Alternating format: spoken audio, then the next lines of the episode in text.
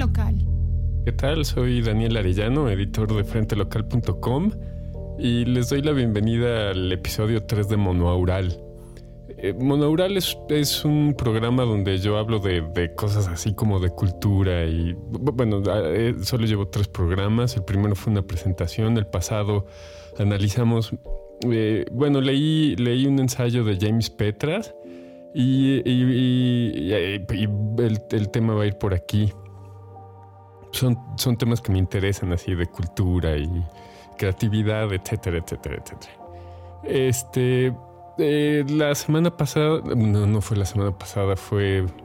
Eh, estoy publicando más o menos cada 15 días un programa en Frente Local.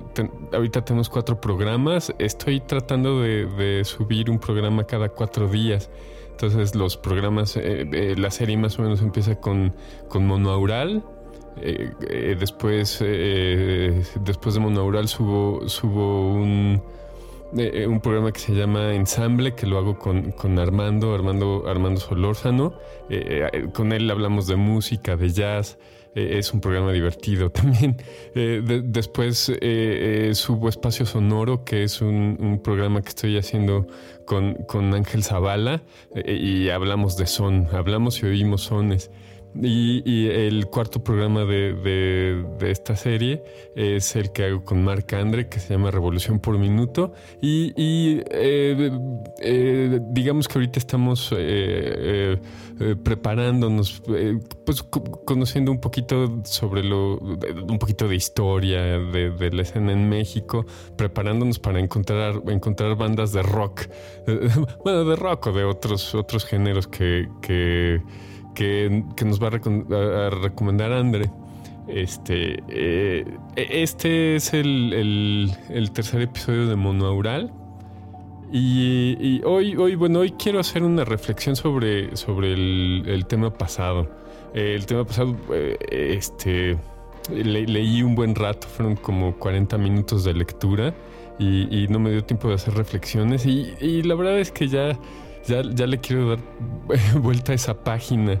Eh, eh, cuando leí ese ensayo hace muchos años, eh, este pues, pues no, no, voy a decir que me quedé frío, porque, porque la verdad es que ya, ya eran cosas así como, como que estaba, había, había considerado antes. Y solo que, que encontrarlas en, en, en, una expresión así es como confirmar, eh, confirmar lo que, lo que tú pensabas, ¿no? Entonces, eh, aunque no, no, me identifico del todo con, con, con, la ideología que está detrás de, de, ese, de ese ensayo, que es este pues es una, ideología eh, socialista de lucha. Digamos que esos temas están un poquito, eh, van un poquito, un poco más allá de, de, lo que quiero hacer aquí en, en Frente Local. Eh, tampoco me da miedo tratarlo, solo, solo me quiero enfocar un poquito a la cultura más que a, a, otros temas. Eh, este, bueno, eh, leer ese, ese ensayo y, fue como, como una confirmación de cosas que yo, yo iba pensando y lo he tenido atorado mucho tiempo. Entonces, voy, a, voy a leer voy a leer algunas reflexiones que hice al respecto. Este, eh, eh, les, recomiendo que, que, si no han escuchado el, el, el, podcast anterior, le, den una, una, revisada ahí en, en, en, la página de frentelocal.com, en, en la sección de podcasts. Eh, ahí está esa entrada que, que es el, episodio 2 de Monoaural y, se llama imperialismo imperialismo cultural.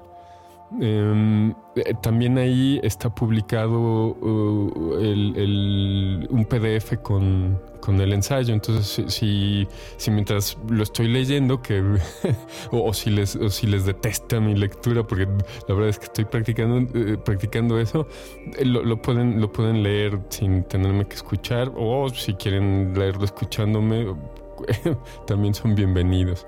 Entonces, bueno, eh, algunas de mis reflexiones ya para darle vuelta a la página. Y, sé que, que, aquí voy a estar hablando de mí y no me gusta hablar de mí todo el tiempo, pero, pero, pero fue, fue así como, como, como sintetizar todo, todo lo que me molestaba mientras iba leyendo ese ensayo.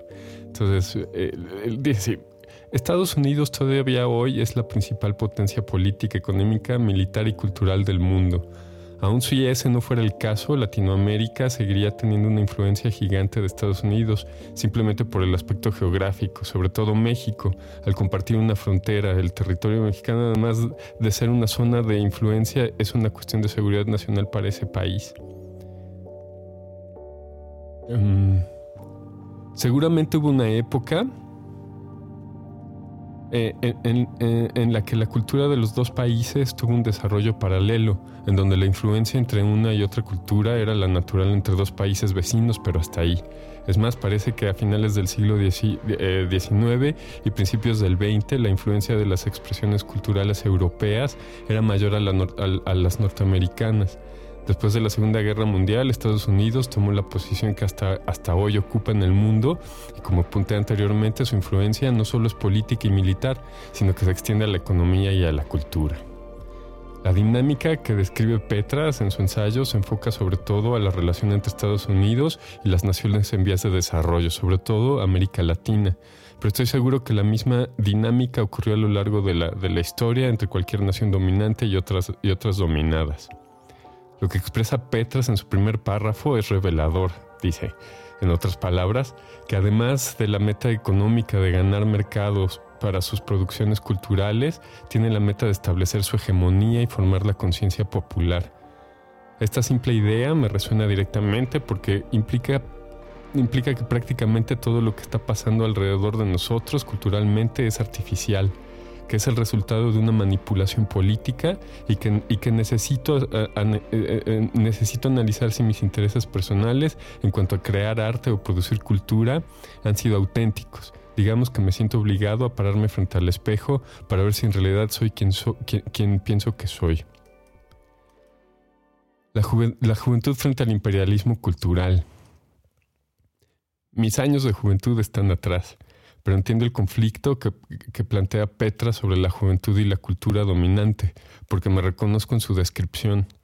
El sueño de la modernidad, el ideal, de pertenecer a esa modernidad, la, ilusión de ser como esas personas que nos muestran en los medios. Supongo que así es la vida. Conforme uno va creciendo, uno va adquiriendo ciertos intereses y cada quien decide aprender habilidades para alcanzar esos intereses. Después uno va alimentando ese interés, aprendiendo de quienes ya ejercen en el tema y la admiración es natural. También supongo que imitar es otra, es otra conducta natural para aprender. Así es que no solo imitas la obra, sino que también imitas el estilo de vida. Después te rodeas con otras personas que están pasando por lo mismo y ahora tienes una comunidad que refuerza tu identidad. Con el tiempo llegas al punto en donde has refinado tus habilidades y entonces dejas de imitar y tienes, tienes la capacidad de expresarte auténticamente. La secuencia anterior no tiene nada de malo. Es algo natural y entonces, ¿por qué me incomoda? Justamente porque veo mi pasado y me veo anhelando esa modernidad a la que se refiere Petras, una modernidad impuesta, manipulada, falsa y tóxica Hoy tengo 47 años, digamos que viví mi juventud entre los 80 hasta los 2010 o como se diga. Puedo decir que el crecimiento de la influencia de la cultura estadounidense ha sido gradual. Los hermanos menores de mi papá estuvieron más expuestos a esa influencia que mi papá y mi hermano y yo estuvimos expuestos a esa influencia más que mis tíos. Y a lo que voy con todo esto es a que hoy que veo las cosas desde otra perspectiva, salgo a la calle, nos veo como sociedad hasta el cuello sumergidos en esa ilusión de modernidad a la que nunca terminamos de alcanzar. No quisiera sonar xenófobo, no estoy en contra de la producción cultural de otros países o de otras culturas. Lo que, lo que, lo que no me acomoda es la idea de la cultura como un arma de manipulación. Y una anécdota. En mis años de escuela, un amigo y yo estábamos haciendo una tarea en la que teníamos que visitar unos edificios en el centro histórico de la Ciudad de México. Los dos en nuestros veintes, pelo largo, chamarras de mezclilla, etc. Íbamos caminando por la, por la Plaza de la Constitución, sí, el Zócalo, y un señor con tipo de indigente nos abordó y nos, y nos dijo casi, casi furioso, no, no quieran ser lo que no son. Qué lástima, qué mentes tan cortas. ¿O qué? ¿Burger Boy? Madres, sabias palabras. Bueno, con esto quiero decir que el intercambio cultural es enriquecedor si lo vives desde una identidad sólida y no desde ese anhelo de modernidad. Petras, además, afirma que este ideal de modernidad inculcado en la juventud previene que ésta desarrolle ideas y sentimientos de rebelión y revueltas políticas porque esos jóvenes no alcanzan a actuar por, por vivir con la, idea con la idea romántica de estar viviendo esa ilusión de modernidad. De identidades a identidades. Aquí voy a citar textualmente a Petras porque este es otro de los, de los párrafos importantes, listando las características del colonialismo cultural. Dice 7. Para, para, para, paralizar las respuestas colectivas, el colonialismo cultural busca destruir las identidades nacionales o vaciarlas de contenido eh, socioeconómico sustantivo. Para fracturar la sociedad de las comunidades, el imperialismo cultural promueve un culto a la modernidad como una conformidad con los símbolos externos. En nombre de la individualidad, los lazos sociales son atacados y las personalidades son reformadas de acuerdo a los dictámenes de los mensajes mediáticos. Mientras las armas imperialistas desarticulan a la sociedad civil y los bancos saquean a, la economía, los medios imperiales proveen a los individuos con identidades escapistas. México es un país, eh, regresando a, lo que escribí yo, México es un país grande, muy grande y muy diverso. Sin embargo, pienso que sí podemos hablar de una identidad nacional desde aquella que provee el Estado, el marco político, el territorio, la bandera, la, la moneda, símbolos patrios, etcétera, nuestra historia, tradiciones, lengua y cultura. Si como mexicanos tenemos esa identidad colectiva, como individuos también tenemos identidades. La construcción de estas identidades es un proceso complejo, tan complejo como cada individuo. Aquí lo que me resulta interesante es la idea que este imperialismo cultural a través de la propaganda, medios de comunicación y demás, ubica en el inconsciente colectivo el sentimiento de que las identidades nacionales y lo tradicional tiene de alguna manera menor valor que la idea de la modernidad. Esto de nuevo me incomoda porque lo veo todo el tiempo. Parece que la ciudad se quiere parecer cada día más a una ciudad de serie de serie de televisión. Parece que la gente aquí en la ciudad se quiere parecer más a la gente en las ciudades de las series de televisión. A diferencia de Petras, yo no tengo ningún problema con el concepto de individualidad. Al contrario, pienso que antes de la comunidad está el individuo desde que no hay comunidad sin individuo. La relación entre individuos es lo que da forma a una comunidad que cada, que cada individuo construya su identidad como le, como le sea natural construirla, que cada individuo persiga sus intereses y que sea exitoso haciéndolo. Si, si, alguien expresa su identidad que podría, si alguien expresa una identidad que podría parecerme falsa, yo no soy quien para juzgar a esa persona. Él tiene todo el derecho de, expresarse como le venga, le venga en gana. A lo que sí tengo derecho es a identificarme con aquellos individuos que expresan su identidad de una manera que me parece auténtica y a promover esos valores que desde mi perspectiva ayudan a conformar una identidad auténtica. No quiero decir que yo haya construido una identidad auténtica como tal. Como lo dije anteriormente, parece que la construcción de identidad individual podría ser más compleja que, la construcción de identidad colectiva lo que sí quiero decir es que en, mi construcción de identidad estoy buscando salir de esa identidad escapista, como dice Petras, que alguna vez viví. Por ahora podría decir que este proyecto, que es Frente Local, en parte es un ejercicio para construir esa identidad cultural que me parece auténtica y además conocer y tratar de, apreciar otras expresiones culturales con las que no me identifique inmediatamente, tratar de encontrar y promover el trabajo de, y la obra de otros artistas cuyas identidades me parecen auténticas y me identifique con su trabajo. Bueno, eh, digamos que esto, esto solo lo escribí ya para sacarme de la cabeza todo, todo el tema de, James Petras. Pero este Petras y, aquí en esto que, en esto que yo que yo escribí y en general en, en, todos lados la gente habla de cultura y cuando yo en lo particular cuando cuando hablo de cultura literalmente sé que no estoy hablando de nada en, nada en concreto. Y es un, es un juego de, definiciones. Hay, hay, una, hay un par de definiciones que a mí me gustan. Una es que la, la, la, cultura es, es, la expresión del espíritu. Y es, es, eso es una definición muy poética que, que, que me resulta interesante. Y la, otra es este, que la cultura es esa sustancia que identifica a un grupo, a un pueblo, a una etnia. Eh, eh, eh, esa, esa, esa, definición ya, ya, es, ya es un poquito más, más práctica. Y, ahora sí que, tratando de dar con, definiciones, me, topé con, un libro, un, libro que se llama Forjando Patria. esto es súper interesante porque eh, este libro, eh, Forjando Patria, lo, escribió Manuel Gamio.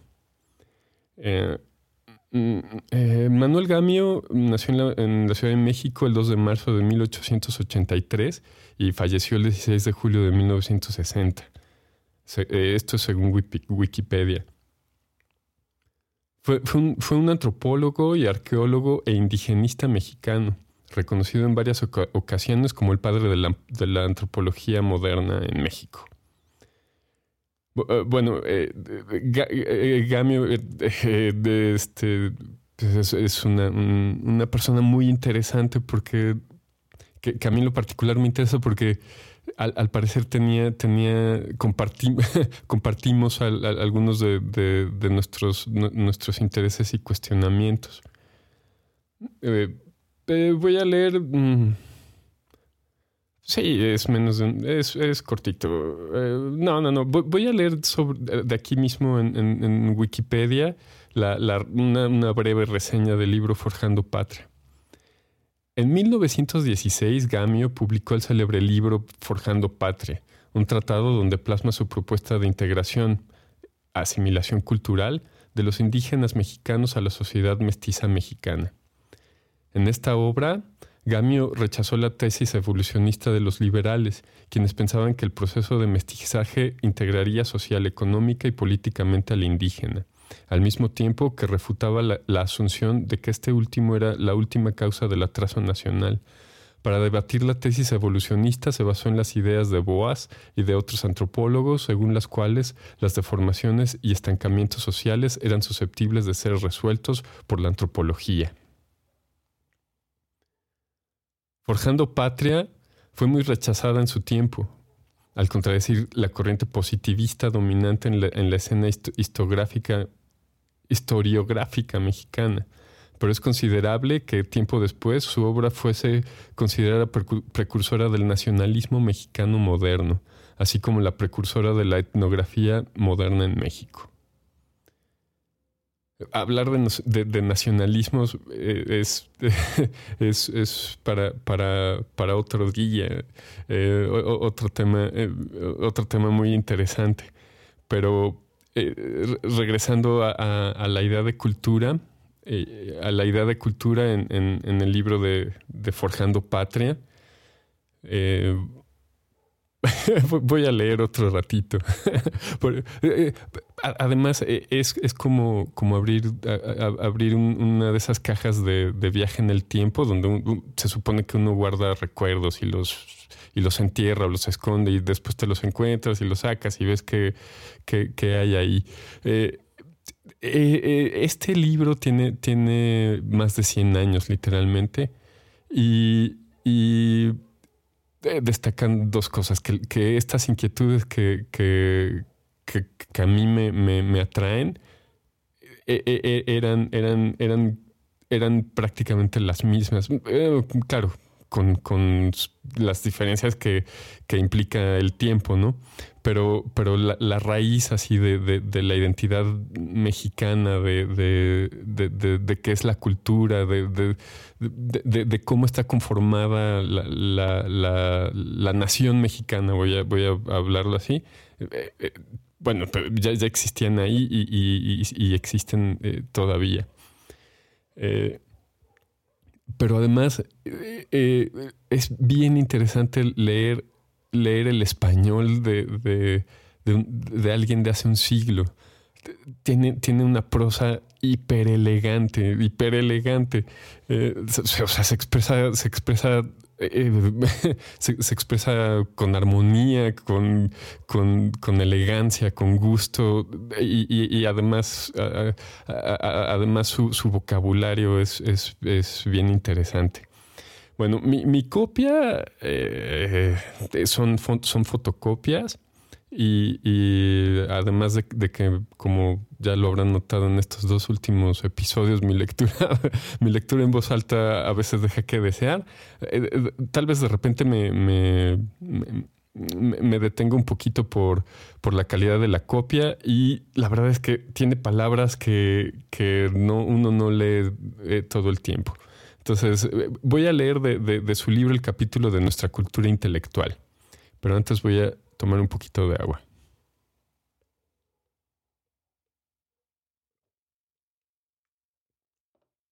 Listo, perdón. Dice así, nuestra cultura intelectual.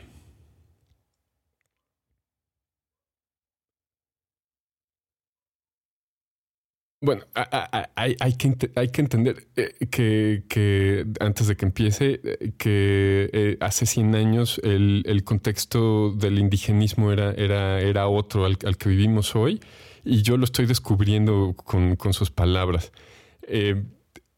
a él se, a, él se le, se le atribuye si no el inicio del indigenismo, pues, pues sí, sí su, él, tomó la bandera. E, él, ve a, las, las, culturas originales con, con, toda la potencialidad que, que en realidad tienen. Y, hay que tomar en cuenta, digo, aquí en, en, en, el, en el en frente local no, no, no, somos justicieros sociales ni queremos quedar bien con nadie, eh, pero si, si en, las palabras de alguien de, que, escribió hace 100 años alguien se siente ofendido, bueno, pues este eh, espero que, que, no les cueste trabajo superarlo, porque el, el, fondo de lo que, de lo que escribe es, es más interesante. y dice así.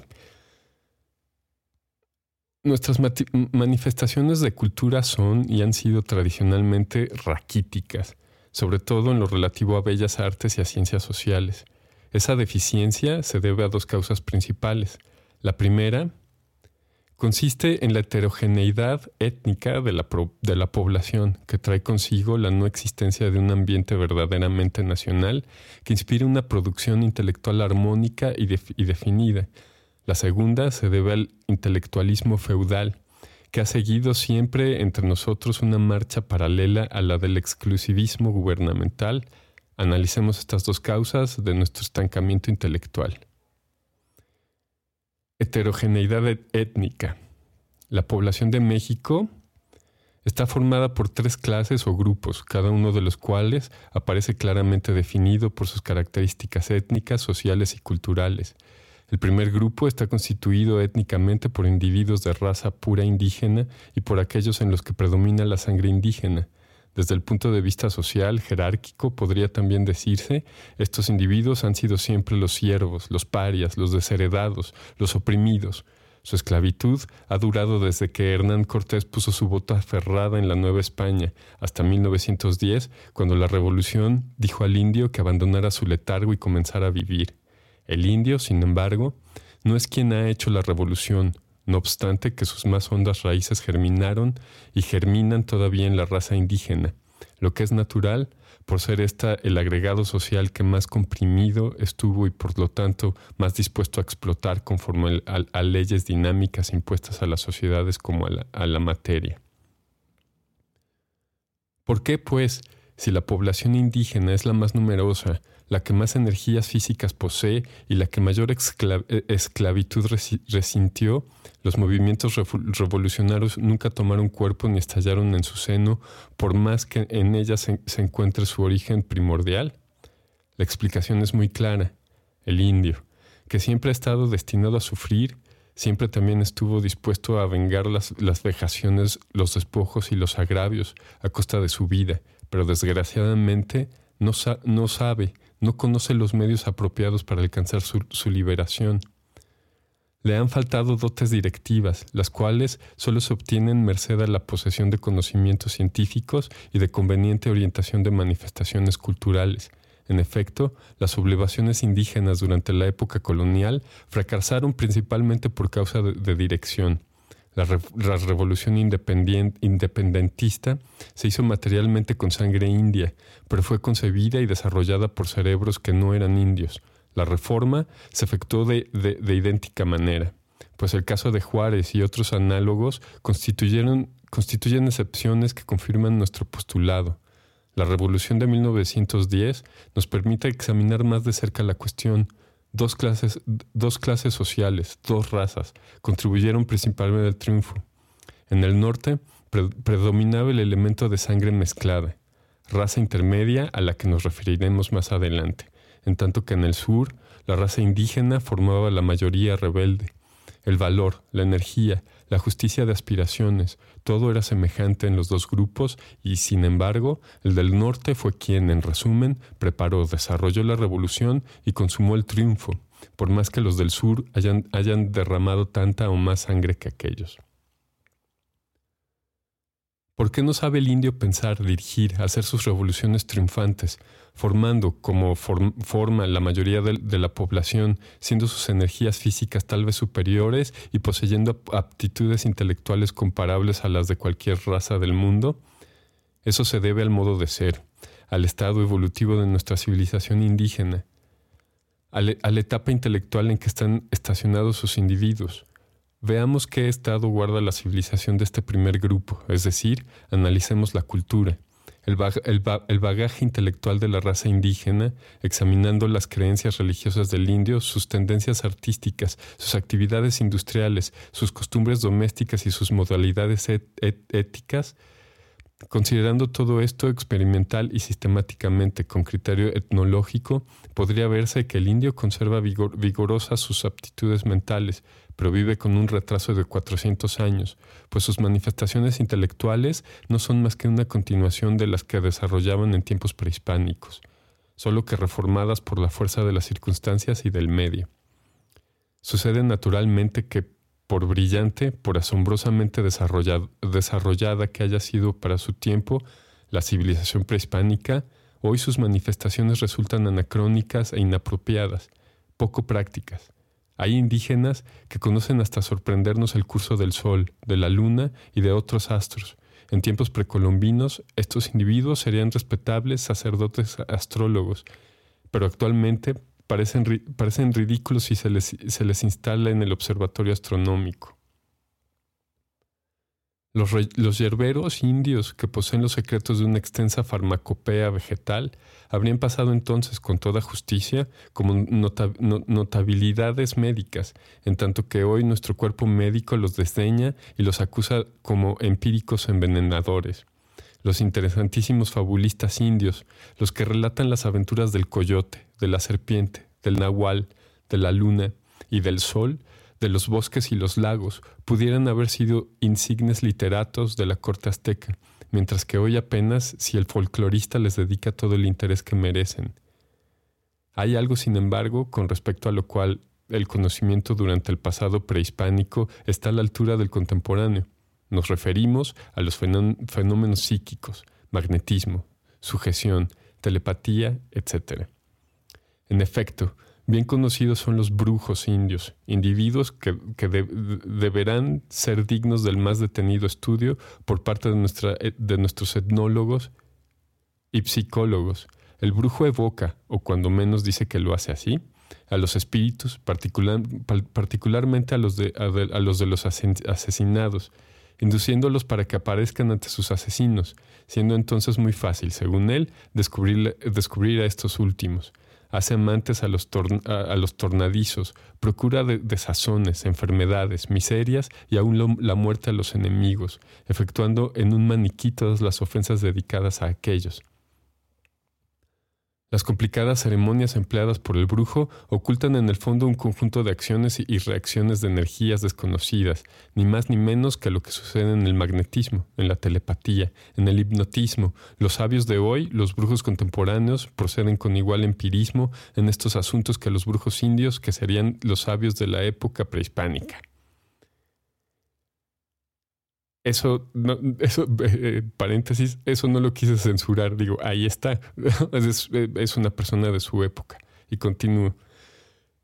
El indio continúa, repetimos, cultivando la cultura prehispánica, más o menos reformada, y continuará así mientras no se procure gradual, lógica y sensatamente incorporarlo a la civilización contemporánea. Se ha pretendido hacer esto inculcándole ideales religiosos, vistiéndolo y enseñándole el alfabeto, de igual manera que si se tratara de, individuos de nuestras otras clases. Naturalmente que ese baño civilizador no pasó de, la epidermis, quedando el cuerpo y el alma del indio como eran antes, prehispánicos. Para incorporar al indio no pretendamos europeizarlo de golpe, por el contrario, indianicémonos nosotros un tanto para presentarle ya diluida con la suya, nuestra civilización, que entonces no encontrará exótica, cruel, amarga e incomprensible. Naturalmente que no debe exagerarse a un extremo ridículo el acercamiento al indio. Resumiendo lo anteriormente expuesto, puede concluirse que el indio posee una civilización propia, la cual, por más atractivos que presente y por más alto que sea el grado evolutivo que haya alcanzado, está retrasada con respecto a la civilización contemporánea, ya que ésta, por ser en parte de carácter científico, conduce actualmente a mejores resultados prácticos, contribuyendo con mayor eficacia a producir bienestar material e intelectual, tendencia principal de las actividades humanas. El segundo grupo de población a que antes nos referimos está compuesto por individuos de, sangre mezclada, incluyendo aquellos en los que predomina la sangre de origen europeo, particularmente la española, que ha sido siempre la fuente de nuestro mestizaje. Esto desde el punto de vista étnico.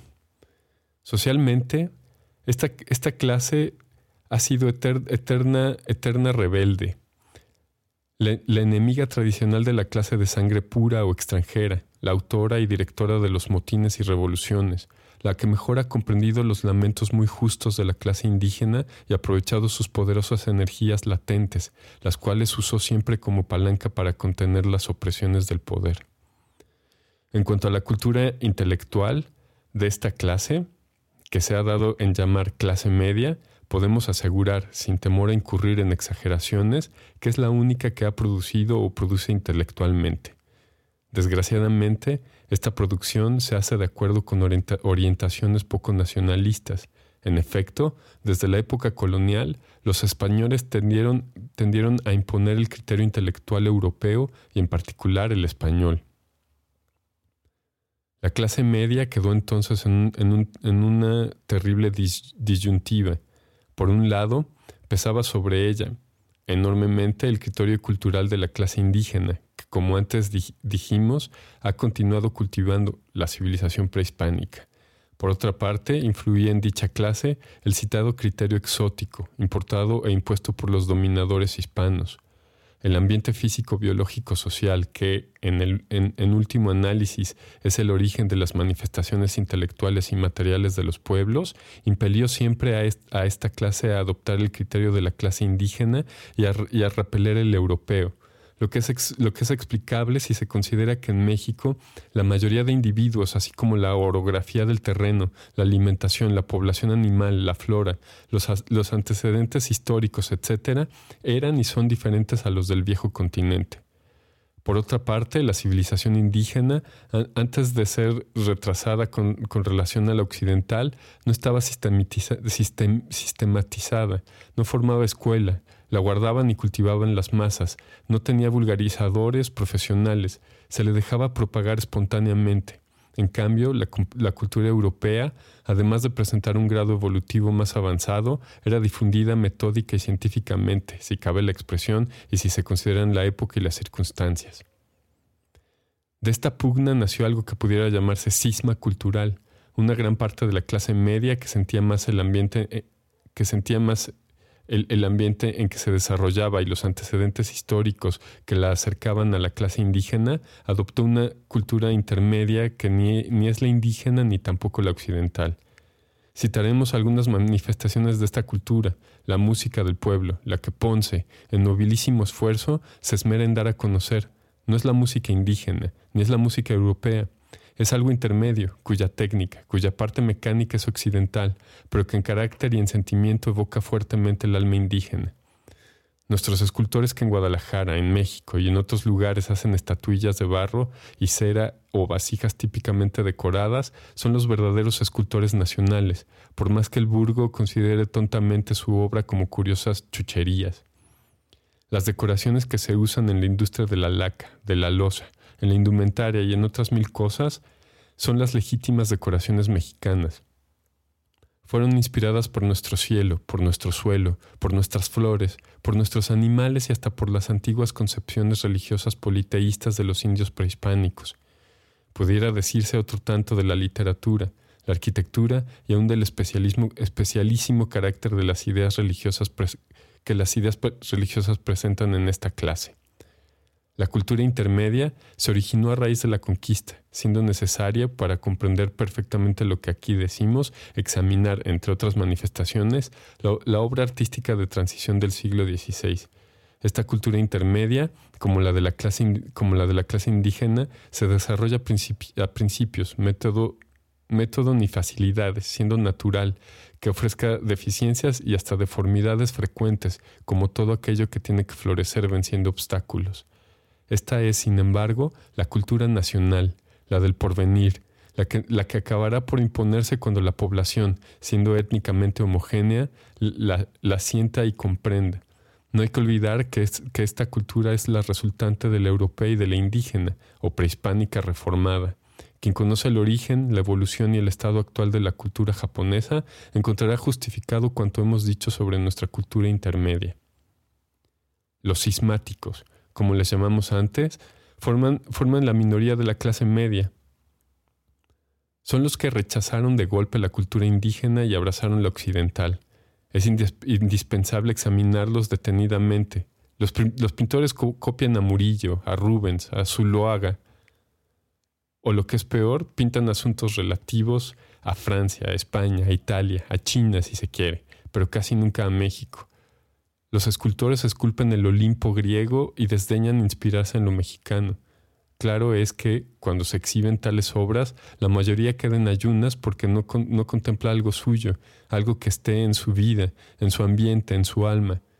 Hay todavía una labor artística más criticable. Personas identificadas con el criterio estético europeo intentan producir obra artística valiéndose de motivos o elementos indígenas actuales y, prehispánicos sin conocer el espíritu que les dio origen, sin poseer antecedentes artísticos ni históricos referentes a sus creadores, dando todo esto por resultado una obra artística híbrida que nace de ideas europeas y presenta formas americanas.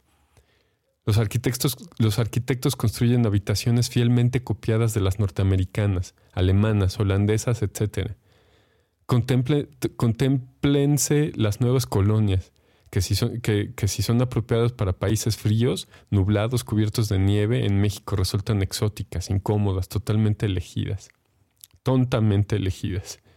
Entre los sismáticos contamos con sociólogos y psicólogos de empuje, pero oh desengaño, estos señores que han leído desde Spencer y James hasta lo que nos llega en el último vapor y que conocen al dedillo los problemas sociales de Alemania y Francia y un del, del Turquestán o la psicología de, los neozelandeses, no conocen o no quieren conocer o aparentan no conocer nada de nuestra sociedad, de, nuestra sociología y nuestra psicología, puesto que contadísimas excepciones, nada se investiga ni se publica sobre nuestra población y nuestro medio. Aquí sucede como en las cuestiones de arte. Cuando el sociólogo o el psicólogo intentan el estudio de nuestro medio, los prejuicios los asaltan a cada paso y si, y si deducen leyes y exponen conclusiones, estas podrían ser aplicables a cualquier país menos al nuestro. Resultado lógico, ya que no han descendido hasta palpar al pueblo y asomarse a su alma. Si no lo han contemplado desde lejos, desde su gabinete, a través de los autores extranjeros a quienes acatan y aceptan dogmáticamente. En buena hora que se aceptan eh, en buena hora que se, que se acepten de la civilización europea los medios, la metodología, el cómo se hacen las cosas, pero no se quiera que, nuestra materia prima social tenga iguales moléculas y las mismas propiedades que las europeas. No se pretenda que en un molde se vacíen las dos, ni que la misma meta se, dirija, se dirijan sus derroteros. Esa cultura sismática no es ni será nunca la nacional, ni tampoco es occidental, pues para poseer determinada cultura es indispensable vivir en el ambiente en que se ha originado y desarrollado esta. La cultura sismática es patrimonio de pedantes y de imbéciles.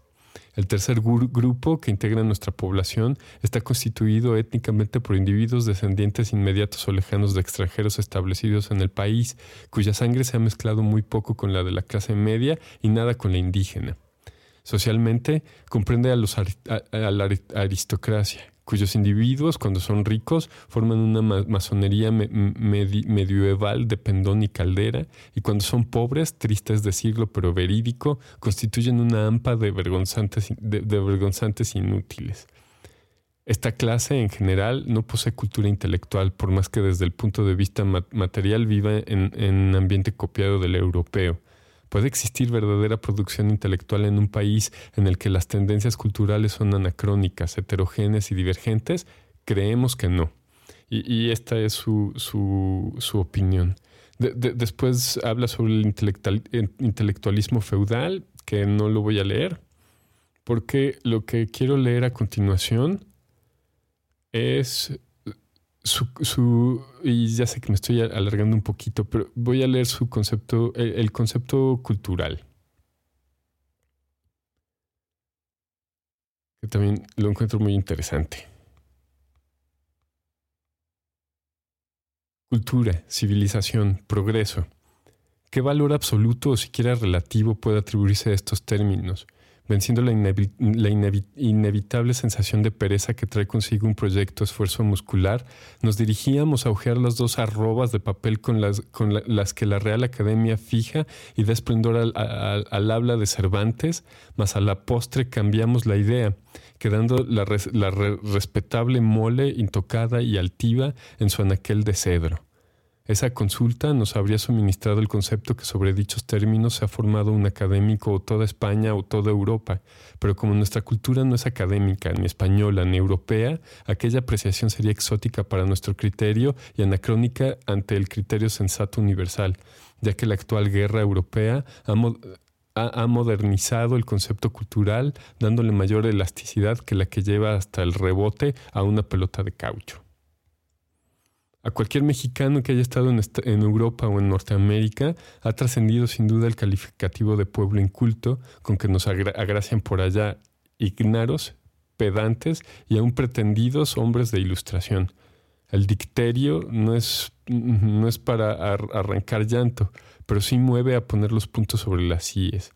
La moderna antropología establece que cultura es el conjunto de manifestaciones materiales e intelectuales que caracteriza a las agrupaciones humanas, pero no aventura gradaciones en cuanto a sus superioridades, a superioridades culturales, ni anacrónicamente clasifica a los pueblos en cultos e incultos. La cultura se elabora por mente colectiva de los pueblos y se deduce directamente de los antecedentes históricos y del medio y las circunstancias que los rodean, es decir, que cada pueblo posee la cultura que es inherente a su naturaleza, eh, naturaleza étnica, social y a las condiciones físicas y biológicas del suelo que habita. Es insensato que cualquier pueblo considere su cultura o culture o culture superior a la de los demás y procure imponérselas de grado o por fuerza. Cuando se ha intentado esto, solo, solo se consiguió crear una nueva cultura producto de la fusión entre la invasora y la invadida, o bien esta última persistió, quedando aquella desintegrada ante las persistencias del nuevo medio. México ofrece casos típicos en tal respecto. La cultura europea ha estado pugnando inútilmente durante varios siglos por arraigársele íntimamente entre nosotros. Sin embargo, solo en reducidos grupos sociales existe con vida artificial dicha cultura. En cambio, otras clases que llamaremos intermedias y son mucho más numerosas poseen manifestaciones culturales que no son las europeas, industria, indumentaria, literatura, artes plásticas y gráficas, música, conceptos morales y religiosos, tradiciones, etc. Todo lo que, todo lo que en resumen constituye una cultura típica está alejado de los tipos culturales europeos e indígenas, no, no obstante que se, que se deriva de ellos. Por último, las familias indígenas, que representan mucho más de la mitad de la población, ostentan cultura autóctona, pues no han podido o no han querido asimilar casi nada de la cultura invasora. Eso desde un punto de vista. Ahora ocurre pensar si es cierto que el pueblo más culto es aquel de mayor moralidad, de mejor criterio estético, de más amplios conocimientos científicos, de más alta intelectualidad, en resumen, a la vez que rico y poderoso. Hay que confesar de plano que realmente un pueblo con tales, con, tales superiores dotes armónicamente reunidas sería el más culto, pero ¿dónde está? No existe, ni, ni, en la Roma clásica, ni en la Grecia heroica, ni en los tiempos faraónicos o en las nebulosidades cuaternarias ha existido agrupación humana que muestre esa integración preciosa.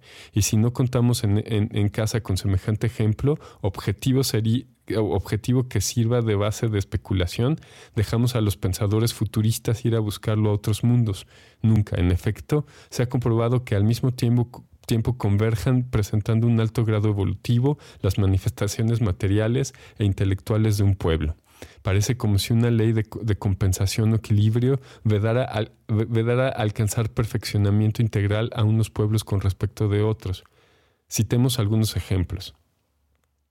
Al, pronunciado desarrollo de riqueza de un pueblo vienen generalmente aparejados su florecimiento artístico y una notable decadencia o relajamiento de orden moral, Egipto y Roma, por ejemplo.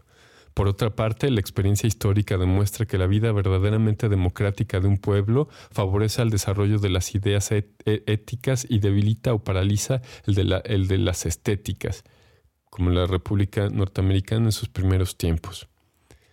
Como explicación complementaria de lo anterior, debe hacerse notar que, en general, las manifestaciones culturales no se producen de acuerdo con principios fijos, sino arbitrariamente, no pudiéndose, por lo tanto, establecer con ellas autorizadas comparaciones cualitativas.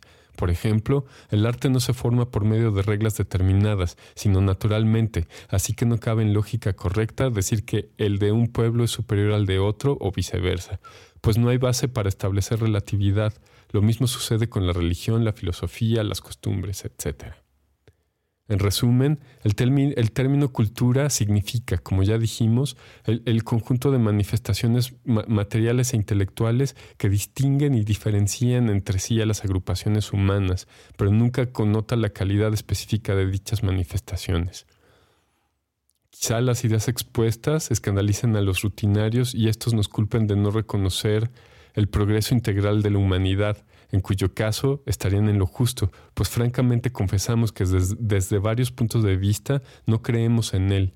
La moral humana jamás avanzó ascendentemente, tiene altas y bajas. En todos los hombres, desde el semizoológico de hace cien mil años hasta el contemporáneo, ha reinado el sentimiento de egoísmo individual y social por encima de todos los sentimientos. La posesión abstracta o material constituye la clave, la explicación de todos los impulsos. Antes se estrellaba el cráneo del enemigo para arrojarlo de su caverna y apoderarse de ella. Hoy se le envenena con gases, producto de, una química maravillosa, para arrancarle territorio y comercio. Cuestión de, métodos. Las más altas concepciones religiosas se integran y se desmoronan sucesivamente. El interesante monoteísmo abstracto que el faraón Akenatón concibiera miles de años antes de Cristo no cede en idealismo y belleza al más depurado concepto teosofista actual, ¿Quién puede afirmar que más tarde no reaparezcan y se generalicen de nuevo ideas politeístas y otros credos religiosos como sucedió después del periodo monoteísta de aquel faraón? El, arte florece, decae y resurge. Nunca se ha, podido observar su continua evolución ascendente.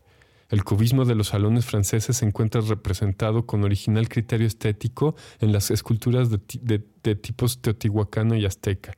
El expresionismo rodinesco puede hallarse en las cabecitas teotihuacanas de hace más de 12 siglos y en las esculturas aztecas de Tenochtitlan. El estilismo que tanta fama ha dado a la, decoración llamada modernista puede con ventaja ser sustituido por la profusa y originalísima estilización maya. En cuanto a costumbres, puede decirse lo mismo el saludar con el sombrero, con la mano, el vestir de luto, el usar con decoraciones distintivas, e, etc., son persistencias o reapariciones de, de convencionalismos tan antiguos como la humanidad. No cabe, pues, admitir el progreso integral ascendente de las manifestaciones culturales humanas, sino únicamente su progreso temporal y periódico, ya que indefectiblemente es seguido de la decadencia y de la desintegración como excepción que confirma la regla general, si es de creerse en el progreso de la ciencia, en la evolución ascendente del conocimiento científico, pues a pesar de las afirmaciones sofísticas que apilan a la ciencia del fatal nihil novum sub sole, que no sé qué quiere decir, nadie ha podido demostrar prácticamente la existencia histórica de las novísimas conclusiones físicas, químicas, mecánicas, cosmográficas. Ícaro, la piedra filosofal, la garrucha e-, egipcia, el tonat Tonalamatl o calendario ritual azteca, puede afirmarse que son los escalones inferiores, inferiorísimos, que han conducido al hombre en marcha ascendente al conocimiento del aeroplano, de la transmutación material, del automóvil y de las órbitas astrales. Por sentado queda que la posición del conocimiento científico no connota superioridad o inferioridad cultural en los pueblos, ya que los individuos que lo poseen forman una casta de la población a, que pertenece, están muy alejados mentalmente de las demás clases y en cambio los de todos los países constituyen entre sí, por su comunión de ideas, una fraternidad universal. Proponemos en resumen que no se denomine a los pueblos cultos o incultos, como impropiamente se ha venido haciendo, pues es tanto como calificarlos de humanos e inhumanos, corpóreos e incorpóreos, ya que la cultura, como repetidas veces hemos asentado, connota conjunto de manifestaciones inherentes a la naturaleza humana, la respiración, la nutrición, la reproducción, etc., son manifestaciones o fenómenos fisiológicos. La percepción, la sensación, la memoria son manifestaciones psicológicas a nadie, sin embargo, ocurre decir que la psicología o la fisiología de los mexicanos es inferior o superior a la de otros pueblos, ni menos que carecen de psicología o fisiología. No es pues ingenuo el llamarnos incultos o carentes de cultura. Aceptaríamos que se dijera, el porcentaje de personas que poseen conocimientos científicos en México es muy reducido. El de individuos que no saben leer es muy grande. El arte de origen europeo no es comprometido por la mayoría de la población. La producción industrial es restringida, etc. A nuestra vez, contestaríamos, el conocimiento científico es deficiente en México porque el carácter de, eh, porque el carácter de las etapas evolutivas que atravesamos desde hace, hace siglos hace imposible otra cosa. Extraordinario fuera un actual florecimiento científico y lo extraordinario es, nimio traerlo a cuento. Una mayoría de mexicanos no sabe leer y escribir, pero sabe otras cosas, produce obra literaria, musical, etc. Es decir, carece de una manifestación cultural, el alfabetismo, pero posee otras. La industria mexicana es inferior en eficacia a la europea, lo que se explica por la riqueza del suelo y la, consecuente facilidad de, de subsistencia. No comprendemos el arte europeo, no lo sentimos, hay que confesarlo. Los europeos a su vez no comprenden ni sienten nuestro arte. En último análisis, Vivimos contentos con la evolución natural que siguen nuestras manifestaciones culturales y con la aplicación de aquellas manifestaciones de origen europeo que nuestras necesidades nos aconsejan incorporar. Imploremos, pues, del Dios cultural extranjero que nos haga gracia de su celo redentor y continúe imponiendo su cultura a fuerza de cañones, frascos de whisky y misioneros sospechosos en Asia y en África, o bien diga su última palabra en Europa sobre la pugna que por preponderar sostienen la culture y la culture. Bueno, eh, fue, fue, fue una lectura larga. Este, eh, me quisiera, quisiera hacer alguna, alguna reflexión acerca de eso, pero ya, ya el, tiempo, el tiempo apremia. Y les si, si todavía siguen conmigo, se los agradezco. Solo quiero terminar citando. Em, citando este.